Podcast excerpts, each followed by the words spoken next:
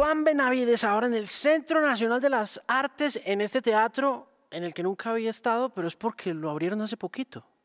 Sí, realmente eh, la apertura al público fue el 21 de marzo de esta sala y del Centro Nacional de las Artes Delia Zapato Olivella, con esta sala que se llama también la sala Delia Zapata Olivella para 500 personas aproximadamente. Que era la hermana de Manuel Zapata Olivella. Total, total. Hay una historia muy hermosa y es eh, el Teatro Colón se creó, se fundó en 1892 en honor a Cristóbal Colón, o sea, una narrativa de ese siglo. Era el, renacimiento conservador, Rafael Núñez y el toda esa carreta y era como somos de la madre patria. Eh, pasaron 62 años antes de que una artista negra pisara el Teatro Colón, que fue Delia Zapato Olivella, la primera artista negra que pisó eso, lo cual habla mucho de cómo nos concebíamos. ¿Cuántos años, cuántos pasaron? 62 años. En 1954, Delia pisa el Teatro Colón por primera vez, primera artista negra que lo pisa, lo cual habla mucho de cómo concebimos la cultura y cómo seguimos a veces concibiendo. Y finalmente mira cómo va la vuelta la vida, que 132 años después, 131 años después de, la, de la fundación de Teatro Colón, Delia Zapata llega acá y se instala. Y el teatro se llama Delia Zapata Olivella en, nombre, en honor a ella. Y finalmente el Centro Nacional de las Artes también lo, rebautizamos hace poquito como Delia Zapata Olivella. Y Delia termina siendo eh, como la mamá de Cristóbal Colón en este momento, porque el Centro Nacional de las Artes incluye al Teatro Colón, incluye a la Sala del Zapata e incluye una nueva sala que es la Fanny Mickey, que es una black box, una caja negra experimental eh, hecha para artes expandidas. Eh, creo que va a ser el centro de, digamos, una caja negra de gran valor en Latinoamérica porque es un teatro único. Arrancan con Patti Smith, oficialmente. ¿Por qué? Eh, nos pusimos en la, misionalidad de qué podría ser un Centro Nacional de las Artes. No queremos que sea un escenario vitrina, que es como se consiguen muchas las cosas, sino más un centro de encuentro, eh, de creación, de pensamiento, en diálogo con tanto los territorios colombianos, que son muy importantes, como con el mundo y, pensábamos, necesitamos tener artistas de orden mundial, íconos del orden mundial, el primer año de, de, funcionamiento. Y pensamos con, en Patti Smith junto con Santiago Agardiazabal de Novet Vetera, la agencia que lo trae y era como tenerla a ella acá, es un momento importantísimo por todo lo que representa en su, como, como historia, como figura femenina, como luchadora de los derechos humanos, interesada en los saberes de los pueblos originarios, interesada en, eh, en la paz, eh, primera visita a Colombia, inauguración mundial de su exposición y eh, concierto con, con un concierto también importantísimo. Sí. ¿Cómo se van a conectar esos saberes ancestrales y los temas originarios a estas aulas y a estos lugares en los días, meses a venir? Eh, cuando hablamos de esta conexión importante con las regiones y con el mundo, comenzamos a buscar, así como durante tantos años no habían pisado artistas negros el Teatro Colón, comencé a buscar en los archivos artistas indígenas, por ejemplo. No hay archivos. O sea, se han pasado, no han dejado un archivo importante y decidimos hacer un encuentro de pueblos originarios, ahorita en agosto, entre el 9 y el 13, en que tendremos unos ensambles maravillosos con pueblos, con eh, eh, un ensamble que se llama Danzantes del Viento, que trabajaremos, estamos trabajando en laboratorios en territorio con eh, colectivos guayús, arhuacos, gunedulas, que son los cunas, muruis, que son del Amazonas, eh, emberas, muiscas, cametzás, entre otros. La presencia de artistas de vanguardia indígena, porque no son solamente el cliché de la, solamente de la gran tradición, sino que hay artistas innovadores para darles un lugar que no se les ha dado en Colombia, porque creo que tenemos una deuda gigantesca de reconocer esas culturas, como por ejemplo si las ha reconocido Patti Smith en sus proyectos. ¿Cómo está el archivo en general? Ya sabemos que hay una falencia desde lo indígena, desde lo aborigen, desde eh, lo afro. Pero en general usted que ha sido un apasionado y un estudioso de la música en Colombia, ¿cómo siente nuestro archivo histórico y por lo tanto nuestra memoria? Claro, eh, de alguna manera, así como hemos evolucionado, eh, las políticas culturales han evolucionado y el teatro venía evolucionando desde luego. este cuento de, la, finalmente la Constitución de 1991 nos, nos autorreconocemos por primera vez como un pueblo eh, multicultural y pluriétnico, cosa que no ocurría antes, y eso es un cambio en el imaginario muy importante. El teatro ya venía trabajando en eh, espacios de, democracia cultural mucho más fuertes, en ese momento lo estamos profundizando.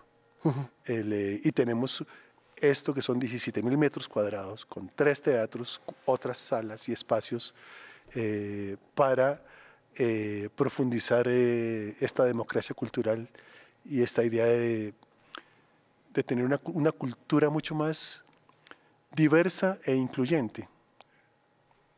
Hmm.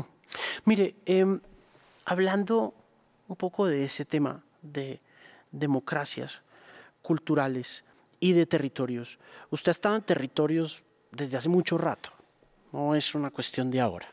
Usted viene trabajando en eso tiempo. ¿Cómo está la cosa en los territorios? Eh, es un momento en que yo creo que el mundo está pensando, repensándose fuertemente sus modelos de desarrollo.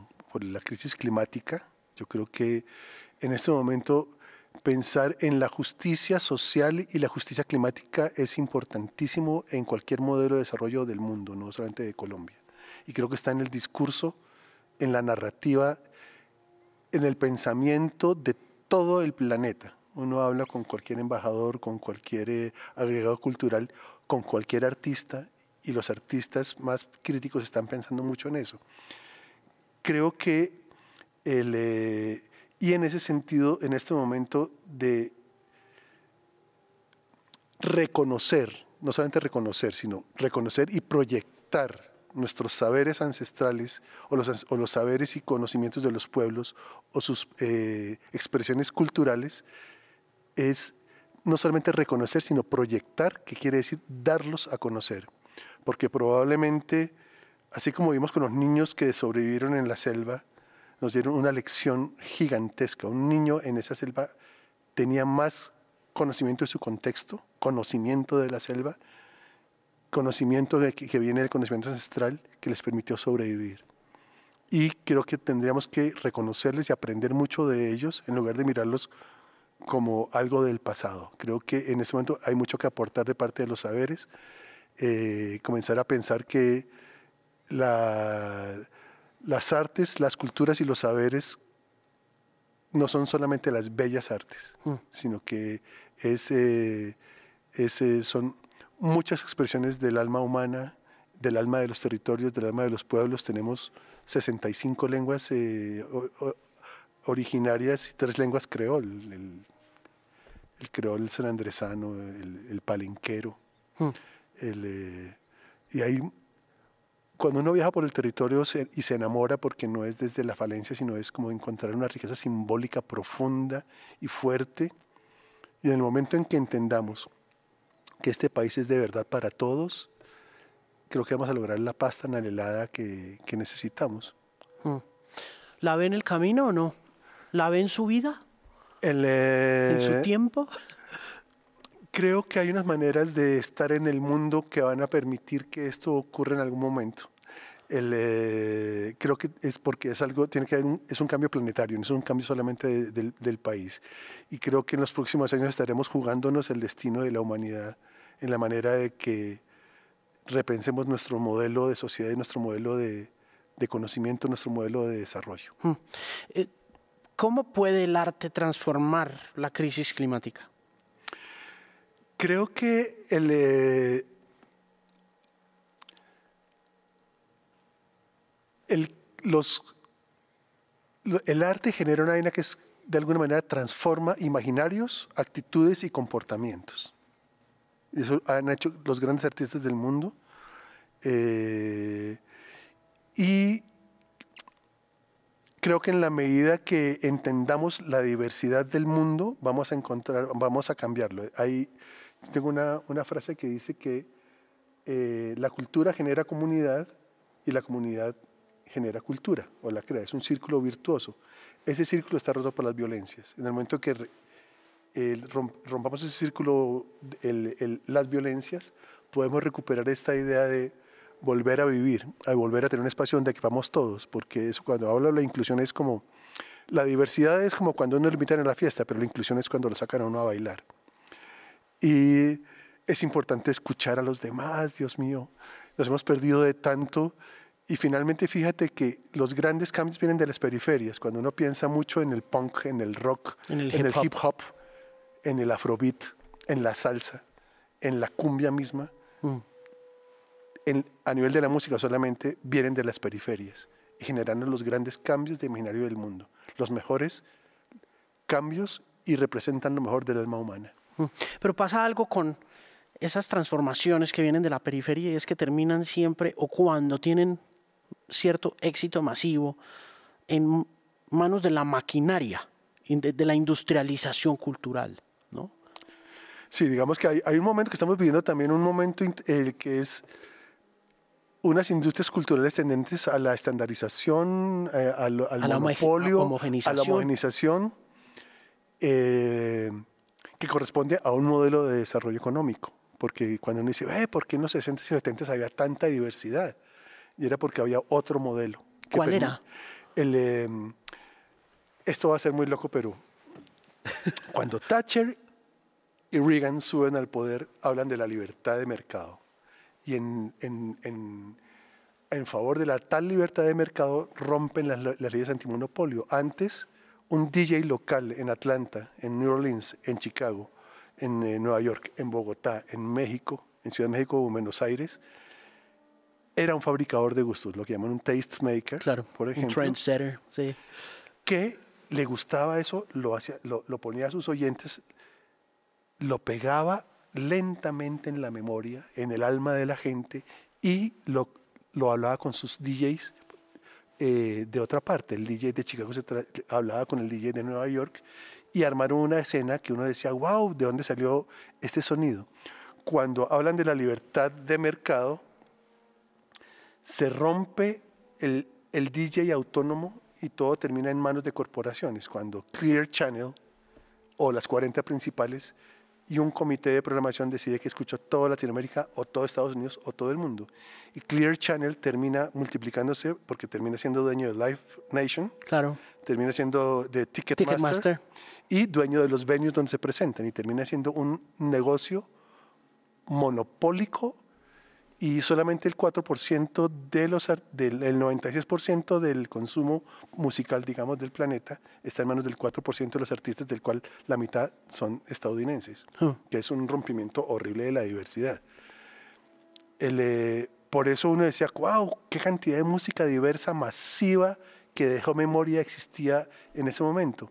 En ese momento, la idea del desarrollo de la, del modelo de de obsolescencia de los objetos y de los productos hace que no se genere memoria. Te pegan, en un mes viene otro, en 15 días viene otro, no dejan memoria y todos están dictados por, eh, la, por, el, por la economía de, corporativista de las industrias culturales y no por los artistas.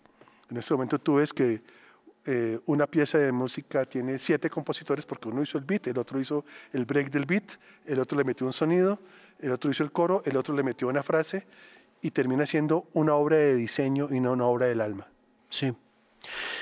Hablábamos de Patti hace un rato, de cosas que no le vamos a preguntar a Patti en una futura conversación, pero que tienen que ver un poco también con cómo llegamos a Patti Smith globalmente. No es de todas maneras un poco contradictorio que haya sido el éxito masivo de una canción como Because the Night, que no es de ella, volvemos un poco a ese tema de piezas de, que se van ensamblando también con la visión que tuvo un tipo como Jimmy Iovine de llamar a Patty y decirle, coja esta canción y haga la suya y explota esta canción en la radio, la mujer más punk que ha existido sobre la faz del planeta, tiene un éxito global que de todas maneras al ponerla en el radar, la, hace consciente, la hace importante. ¿no? No, no es poco contradictorio y difícil de manejar eso. Entiendo la mirada de la corporatización. Entiendo la mirada de la industria cultural como este engañador de masas, como decían Adorno y Horkheimer, ¿no? Pero, ¿cómo, cómo concilia uno eso, Iván? Claro, el, el, el, cuento es que yo creo que si Patti Smith existiera en este momento, quizá no sería más, es más. Eh, eh, yo recuerdo. es real, el, eso es real. es más, estoy recordando una canción que, en la que participé, que es La Tierra del Olvido de Carlos Vives. El, la canción pegó mundialmente y se volvió un himno para Colombia. Yo soy eh, co-creador de la canción y recuerdo que cuando la grabamos hay un solo de acordeón de 53 segundos. En ese momento no pegaría ni loco. Dicen, ¿estás loco? ¿Cómo así que 53 segundos de acordeón? Eso no se usa. 53 segundos dura la canción, porque cada vez son más corticas.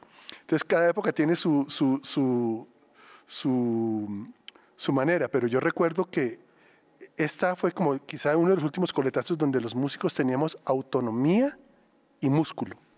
Músculo financiero de parte de, la, de industrias localizadas, que uno escuchaba a, claro, escuchaba a, a, Fito o a Soda Stereo o a Charlie desde Buenos Aires, producidos en Buenos Aires, a Terciopelados o a Carlos Vives, producidos desde acá, a Café Tacuba, producidos desde México, cada uno de allá internacionalizando.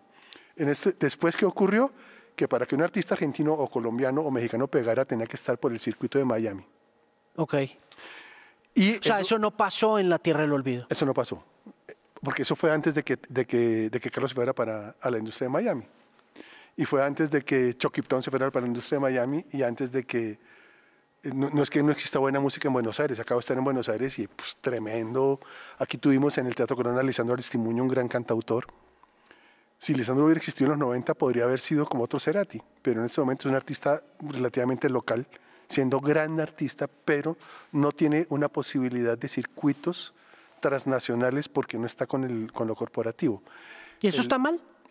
El, eh, yo diría que todo lo que tiende al monopolio y la estandarización y a acabar con la diversidad está mal, hmm. porque corresponde a un modelo, eh, al modelo, digamos, de desarrollo actual eh, de, de donde lo importante, o sea, es como si fuera, la obra de arte es consecuencia de un plan de negocios. Y antes posiblemente una, una, obra, una canción o una obra de arte podía llegar a ser masiva como consecuencia de que lograba su camino.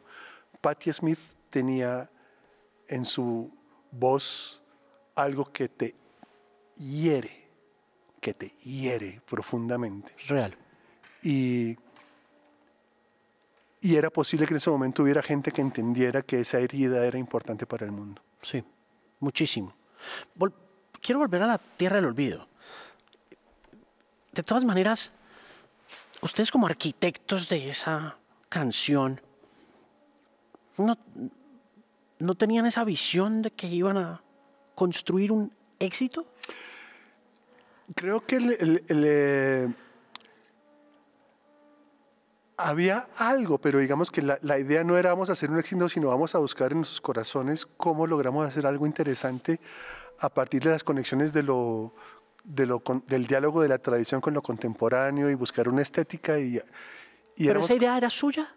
Era, es una idea de un colectivo. Yo creo ¿Sí? que no es, sí, no es, esto no. Yo tengo la idea de que todas las artes son mediante colectivas. Hasta el éxito, como el, éxito, hablamos otra vez Patti Smith, el éxito de Patti Smith se debe en parte también a Bruce Springsteen y en parte a un montón de gente que hay alrededor. Y ella viene acá con un colectivo a trabajar.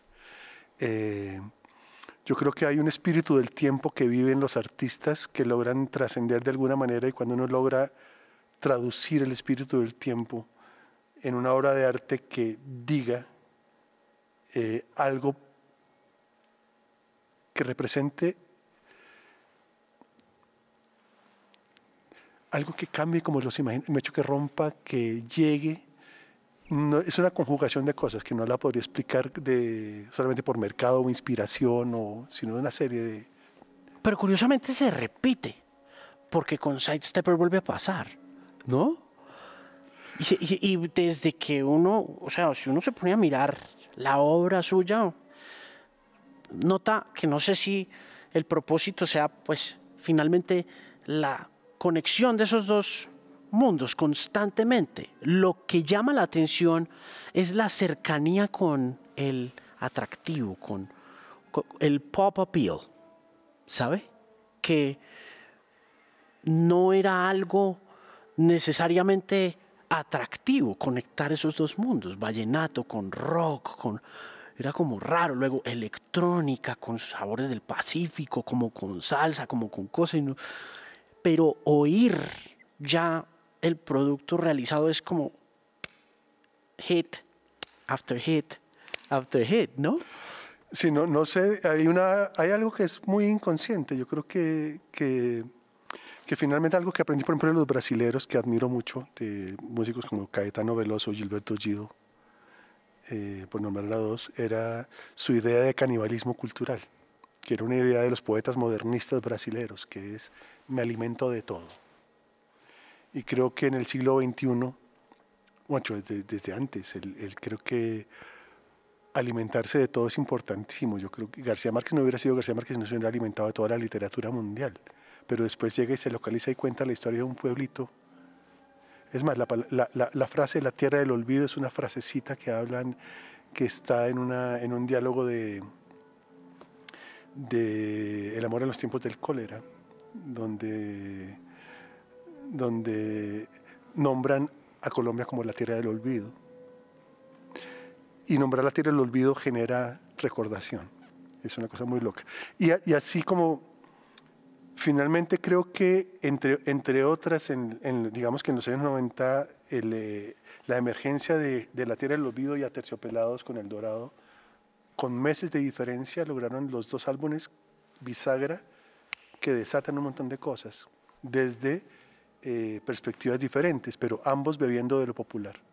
Eh, Andrea y, el, y Aterciopelados unidos como a la canción, al bolero, a la ranchera, a lo popular, y Carlos más hacia la tradición de la cumbia, pero ambos buscando una manera de estar de los jóvenes de los noventas en el mundo, hmm. una manera de estar en el mundo, en diálogo con el mundo, pero perteneciendo a, esta tierra. En ese camino hacia la monopolización de las industrias culturales y la corporativización de, del arte, ¿Cuál es el, antídoto? ¿Qué se puede hacer? ¿Trabajar desde lo local? Em, creo que tendría que haber un cambio de modelo de desarrollo, que tendría que del, modelo de en el planeta. Digamos que en este momento es imposible luchar contra unas estructuras económicas tan fuertes y, hacerlo solamente de buena voluntad.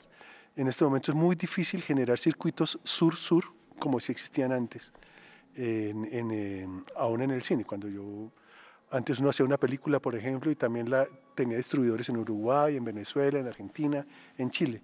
En este momento la única manera de llegar es tratar de negociar con Netflix o con HBO. Es la única. Los, los, los, los distribuidores locales de cine se acabaron porque el modelo no los permite. Como no lograr industrias descentralizadas, no monopólicas y diversas es eh, solamente se lograrán cuando haya un cambio de modelo económico mundial. Pero mientras las leyes actuales de, de hay que jartera, pero es que si la palabra es neoliberal, eh, existan, es que me siento horrible diciéndolo, pero es verdad. Mientras el modelo neoliberal sea el modelo del mundo, eso no va a ocurrir. Y mientras el modelo neoliberal de la idea de la expansión infinita, del crecimiento infinito del combustible fósil. Pero es muy curioso que esté ahí todavía cuando precisamente lo que vemos, por lo menos desde lo digital, a pesar de que lo que más se comenta en los medios tradicionales o es eh, la cantidad de likes que se acumulan o la cantidad de clics que tiene una canción, finalmente cuando se mira desde la lupa y desde el microscopio de las comunidades, porque lo digital está hecho de comunidades, lo que más repiten los expertos es que todo se atomiza y se achiquita, todo es una comunidad, es pequeñito. Es curioso que ese modelo vaya en contra de lo que está liderando unos nuevos procesos de comunicación, ¿no? Donde ya usted puede tener 290 millones de oyentes de un podcast y sale a la calle y la gente no sabe quién es usted. Claro, hay una cosa muy loca y es el... Eh, pues cada vez que hay como cambios tecnológicos se arma como una especie de religión o, un, nuevo mito en Occidente, el, dataísmo, que es como el amor a la data o el, la idolatría de la data se ha vuelto como algo muy importante. Y eh, la, la data trae información y la información no cuenta historias, la información da información. Y creo que lo que nos falta es volver a contar historias.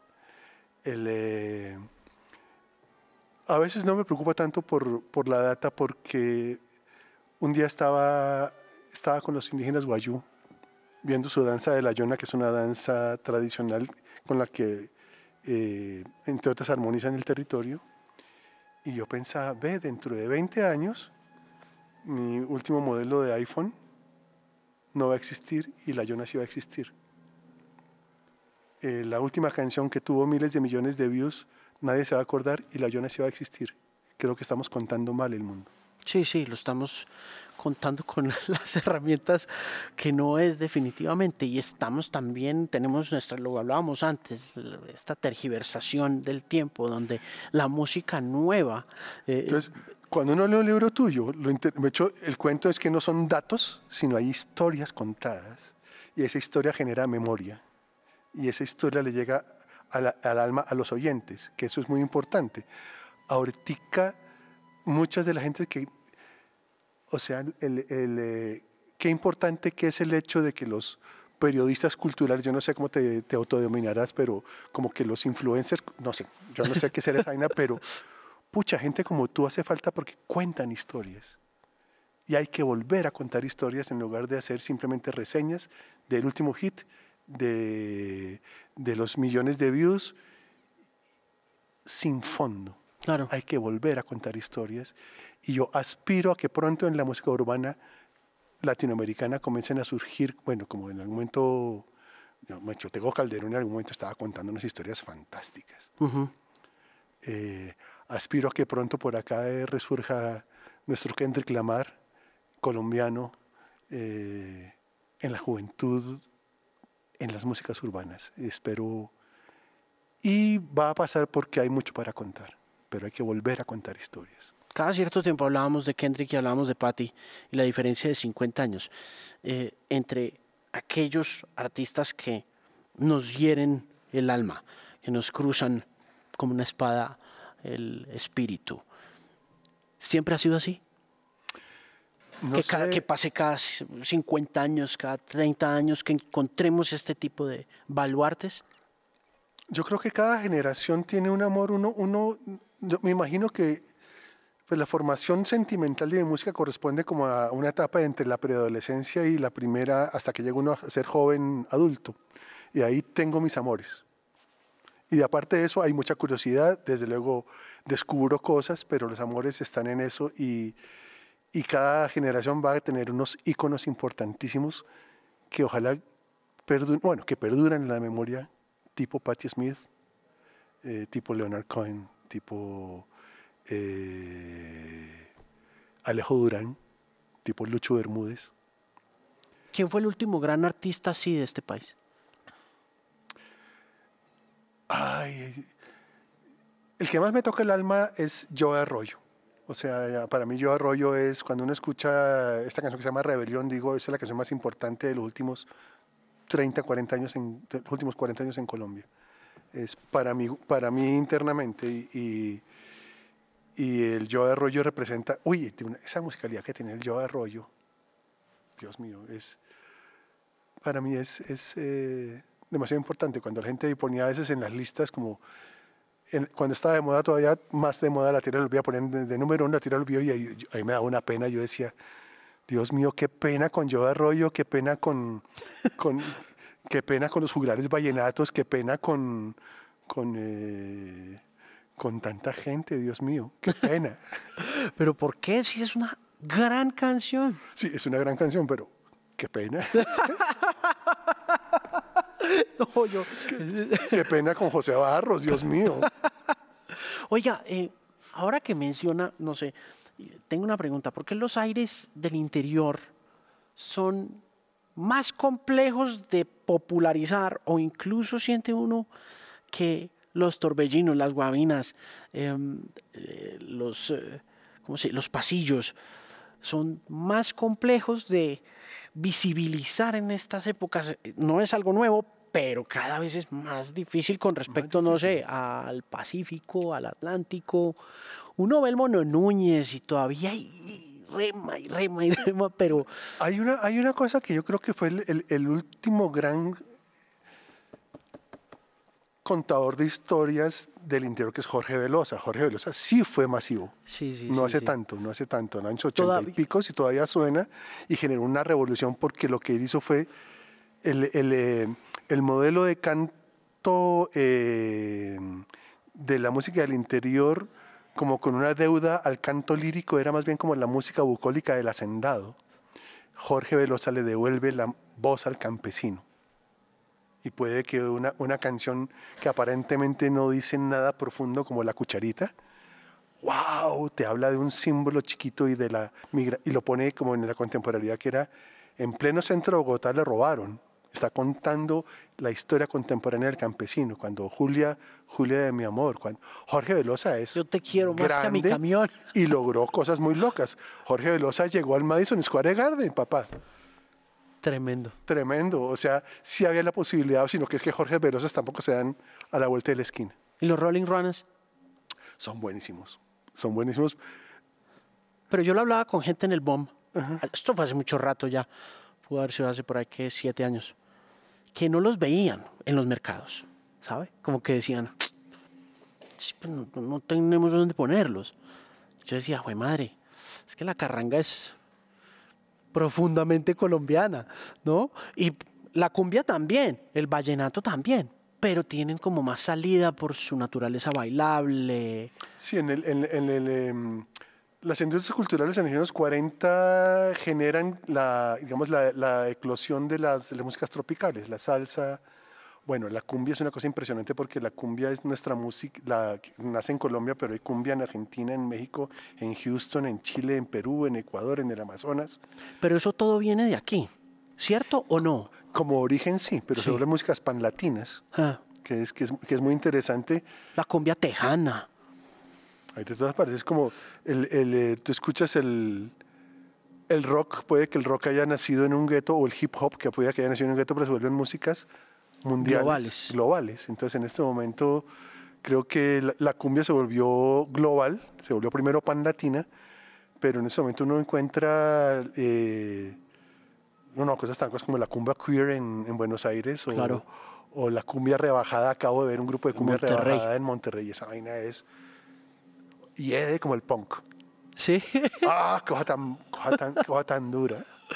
¿Y los corridos tumbados, les ha parado olas o no? Sí, sí. Y Ahí hay algo, ahí hay, ahí hay, algo. Es que de eso me gusta un poquito que tiene una suciedad interesante que es difícil de pronto de apreciar de primerazo.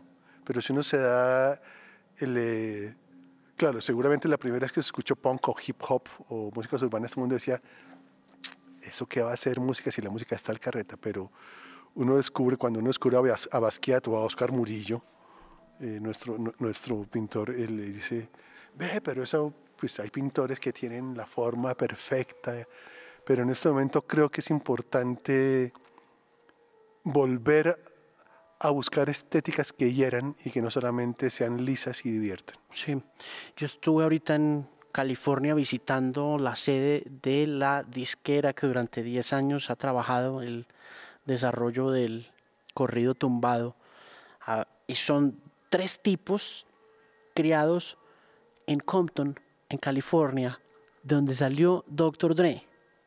O sea, de yo no podía creer porque llegué al Wow. al barrio y me abrieron, era un, era un complejo de hangares donde tenían docenas de carros viejos, Chevrolet Impalas, eh, Dodge de las carreras de Daytona, tenían un DeLorean de Volver al Futuro original, un Ferrari seis lowriders, es decir, Chicano Life con Narco Life conectados en el mismo lugar donde nació el rap, que contaba la historia del microtráfico, del narcotráfico, del crack, de la violencia de pandillas.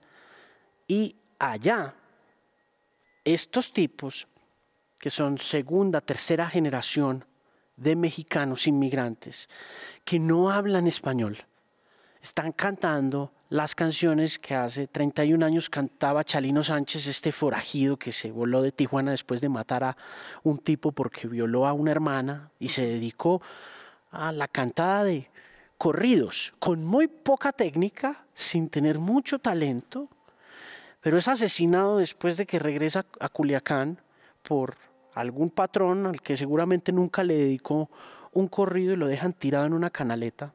Y se ha vuelto este tipo como el Tupac Shakur, de esta generación y llevan 11 años construyendo esta vaina que si uno mira el corrido de 1910, de 1920, el que hablaba de la revolución, de Pancho Villa, no tiene nada que ver, Iván. O sea, ya no hay, no, no hay acordeón. Hay un requinto, una guitarra. Eh, a veces hay un contrabajo y en el más sofisticado de los casos hay una tuba. Y una voz así que puede encontrar usted en cualquier transmilenio, en cualquier bus de esta ciudad. Y está reventado por todas partes. Sí, ahí me estaba acordando una vez una, una escena, estuve un tiempo viviendo en Nueva York y un día entré a un café, restaurante, bar de inmigrantes eh, en, eh, a Manhattan arriba, Manhattan arriba. Y había un muchacho con cara de ilegal inmigrante mexicano pobre y una jukebox y él metiendo moneditas y poniendo música de Lupillo Ferrera, a quien no conocía, Lupillo Rivera, tratando de enamorar a la chica inmigrante ilegal que estaba... Y a mí me cambió la estética y comencé a buscar a entender los corridos tradicionales y claro, eso ya, le da la posibilidad de entender los corridos modernos. Eso, el hecho de que ahora hieden también, hieden a pueblo. Total. Y hieden también a narco, que es una cosa que nos persigue. Yo pensé que nos perseguía los colombianos no más, que huimos constantemente de la sombra de Pablo, pero vaya si los mexicanos sufren de eso también, ¿no? y estando en los Estados Unidos, siendo ahorita los segundos mayores productores de fentanilo, que es la nueva droga, esta vaina sonoriza todo eso, ¿no? Ahí entran como estas complicaciones de lo moral y de lo ético y de cómo los pelados de 12 a 16 años están ahora oyendo una música que cuenta todas estas historias de la calle, del pandillismo, de la violencia, del microtráfico, pero los cogen como de la camiseta para atrás para que miren a los antepasados, ¿no? Con historias de ahora, ¿no? Sí, sí. No tengo la memoria por no haber investigado, pero hace poquito escuché un par de canciones de, corridos modernos con unas letras buenísimas. Y uno decía, ok, probablemente para que haya nacido un, un personaje como Kendrick Lamar, de un nivel poético de ese nivel, tenían que haber pasado por toda la historia del gueto, haberla contado, y haberla redimido, porque lo que hace Kendrick Lamar es tramitar el dolor de una manera que no lo hace nadie. Sí. Y probablemente entre estos artistas jóvenes va a haber algún poeta. Seguro. Y ahí van a aparecer. Y yo creo que lo hay. Ese muchacho Natanael a mí me asombra. Ese Natanael Cano me parece un peladito prodigio. Y no es que su prosa o su poesía sea particularmente virtuosa o prodigiosa, porque es que tiene 21 años, Iván. pero tiene una canción que se llama Soy el Diablo y que me vuelve a ubicar a mí en lugares que la gente todavía no me entiende cuando trato de explicarles, pero es como, he aquí este personaje que mítico, donde, que, que ha estado en todas partes del planeta, en todos los libros sagrados, uno lo ubica en todos los lugares, de todos los colores, de todos los tamaños, y siempre está metido en la música de alguna forma o Francisco el hombre se lo encontró, o Robert Johnson le vendió el alma o un muchacho de Hermosillo, Sonora, está diciendo que es él. Y oyes a este peladito y oyes la guitarra esa frenética y como veloz y ese requinto y el pelado con este tono bucetero diciendo eh, no se metan con el diablo que pueden salir quemados y uno dice se le eriza la piel diciendo oh my god es una cosa impresionante no es una cosa asombrosa y, y, habrá que encontrar entender cuál es su público masivo objetivo para entender cómo esa música los acompaña y los puede redimir también. Sí, definitivamente. ¿Va a ser el BOM acá? Bogotá Music Market. ¿Cuándo va a ser? ¿Sabe? Eh, ¿Septiembre? ¿Cómo lo siente? ¿El BOM? Hmm. ¿Siente que se han hecho cosas o no? Sí, lo interesante de, los mercados culturales colombianos eh, como Circular el BOM es que son mercados de la diversidad por encima de mercados de, de las corporaciones. Y eso le permite a uno medirle el pulso a la vida artística y musical del país. Como que uno ve, entiende ahí, le puede medir el pulso a, la, a, lo que está ocurriendo en las músicas independientes. Sí. Eh, ¿Hay algo dentro de esa medición del pulso que pueda dar una señal de que vive bien, de que goza de buena salud. Es decir, quienes habitamos el mundo comercial y estamos regidos por las leyes del monopolio, de la publicidad y de lo comercial, siempre decimos, hombre, qué bueno que el BOM tuviera un hit, ¿no? Como que uno dice, uno quiere un éxito. Ay, sí. Si yo también quisiera, eh, hay cosas que son muy, muy complicadas. Yo recuerdo si uno me, diera, yo me pongo como automedallas y digo, siento mucho orgullo de haber sido productor de Chucky Town y haber hecho que una canción como Somos Pacífico, partiendo de cero, se volviera un éxito nacional y se volviera un himno. En un momento en que todo el mundo, cuando produjimos Chucky eh, Town, decía, se está loco como haciendo hip hop con unos manes de por allá que, que, que fusionándolo con no sé qué. Y yo decía, espera y verá, espera y verá, espera y verá. Y eh, estoy muy orgulloso de ellos, de que hayan salido porque ellos hicieron, llegaron, han llegado a donde han llegado sin saltarse un solo escalón, o sea, arrancaron de migrantes de Condoto y de Quibdó a Buenaventura, a Cali, a Bogotá, a lucharla, a encontrar su primer, yo me acuerdo, su primer eh, apartamento estrato 3, como un gran logro en una, ciudad súper racista, y conducir desde además una trilogía perfecta, porque Slow es un talento impresionante, eh, Goyo tiene una luz que no tiene nadie y eh, Tostado tiene una fuerza bien conducida, porque esa fuerza mal conducida puede ser destructiva. Pero lo que, lo, que, lo, que, lo que uno veía era como toda esa fuerza interior contenida, a veces hasta con rabia, de Tostado se transforma en una fuerza positiva y creativa. Y logran hacerlo, pero son la excepción y el modelo está cada vez más difícil para, para que se logre. Sí, está cada vez más complicado. Sin embargo, el, eh, como uno lo pilla con el corrido o lo pilla con, con la champeta urbana, que también está ha pegado, hecho uno ve algunas cosas de ellos ya han pegado, eh, o, las, las cumbias, eh, sí, hay, hay, hay, vainas de cumbia rebajada que han pegado durísimo en Monterrey. a ver qué ocurre por ahí. Y esperando que, que ojalá algo que surja de, de, estos mercados de la independencia pudieran llegar a ser masivos en el buen sentido de la palabra. ¿Cómo, masivos? Entendiendo que usted no, y habiendo estado tan cerca lo masivo, porque es que eso es lo que más me llama la atención. No, es que uno dice, a ver, yo Arroyo era masivo, pero es que era, Dios mío, eso, tenía demasiado sabor y demasiada calle.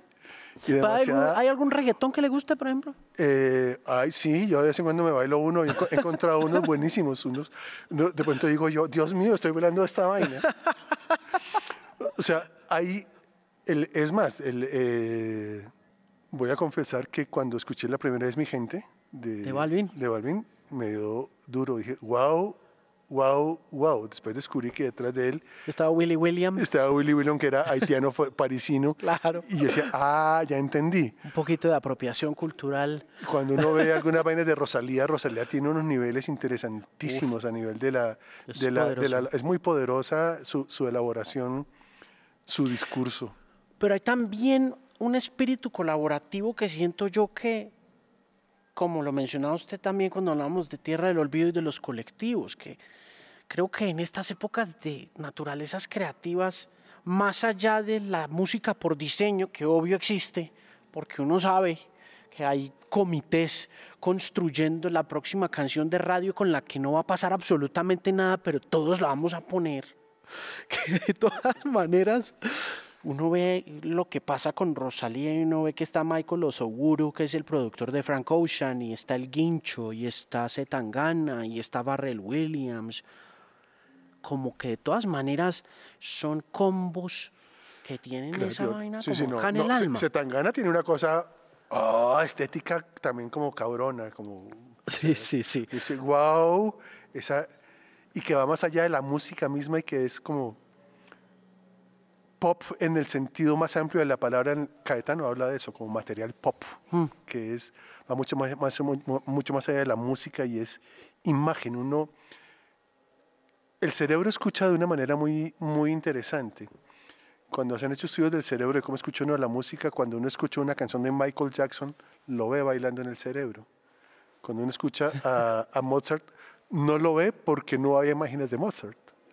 Y cuando uno ve a, a- a- a- a muchos artistas actuales, saben que la música va con la imagen. Sí.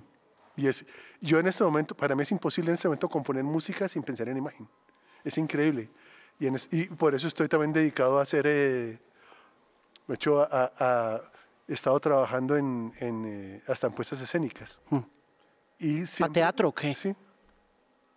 ¿Había hecho antes o no? Eh, sí, había dirigido varias cosas. Desde hace tiempo el Festival de Teatro, me, me había comenzado a, a encargar de cosas y a ser, bueno, productor también de videos y de películas, entonces me, y en este momento me es imposible imaginarme la música sin ver la escena, es increíble cómo adiestra uno el cerebro y uno la ve juntica, como Es cierto. viene, wow, todo viene juntita la música con la imagen, Yo creo que MTV tuvo mucho que ver con eso, ¿no? Total, total, total. que- Hicimos un em- y, y- y en este momento que somos consumidores de, del audiovisual, el audiovisual es un lenguaje muy potente. No me imagino la música sin audiovisual.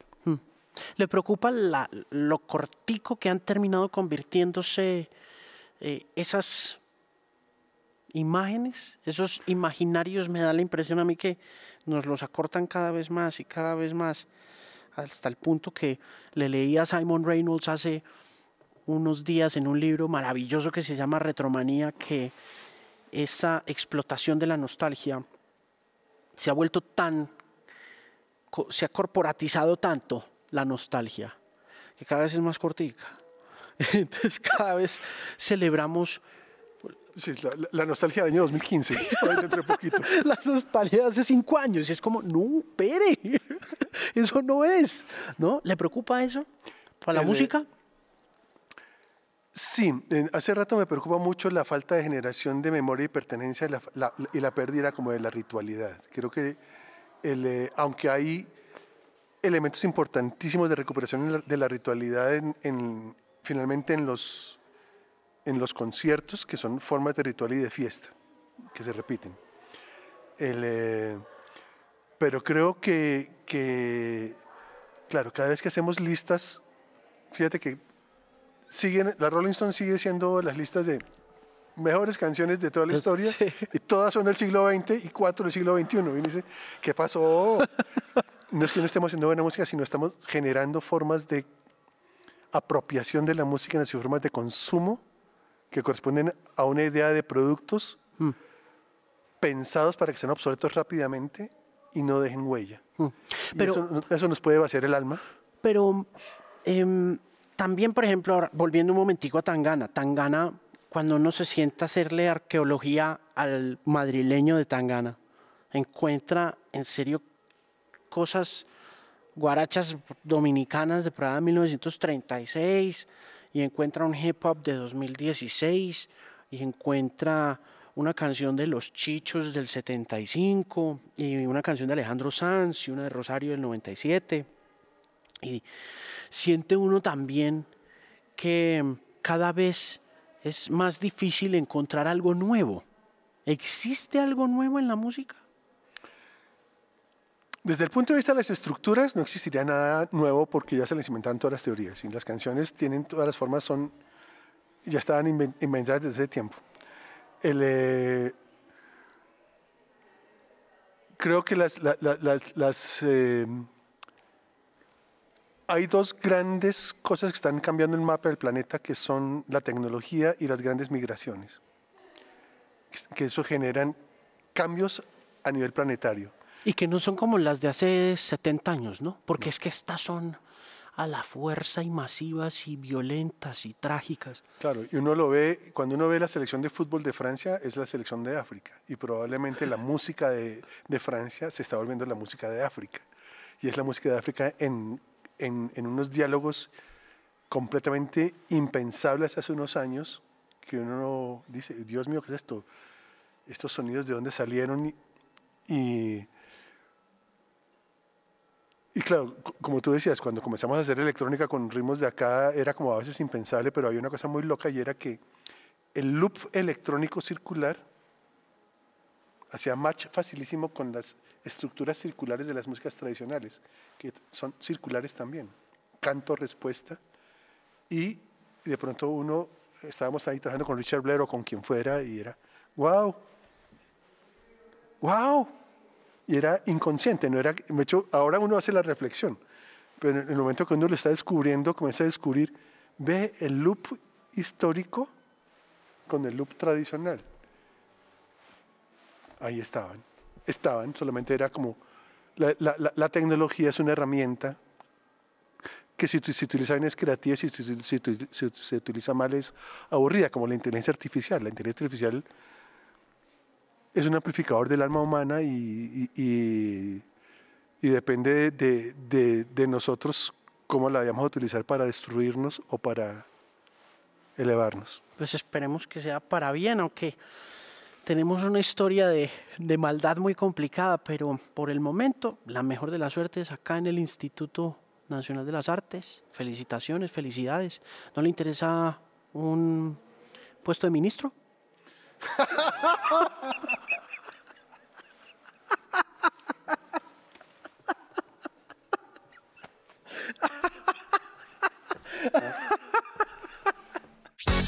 Este contenido es financiado con recursos del Fondo Único de Ti.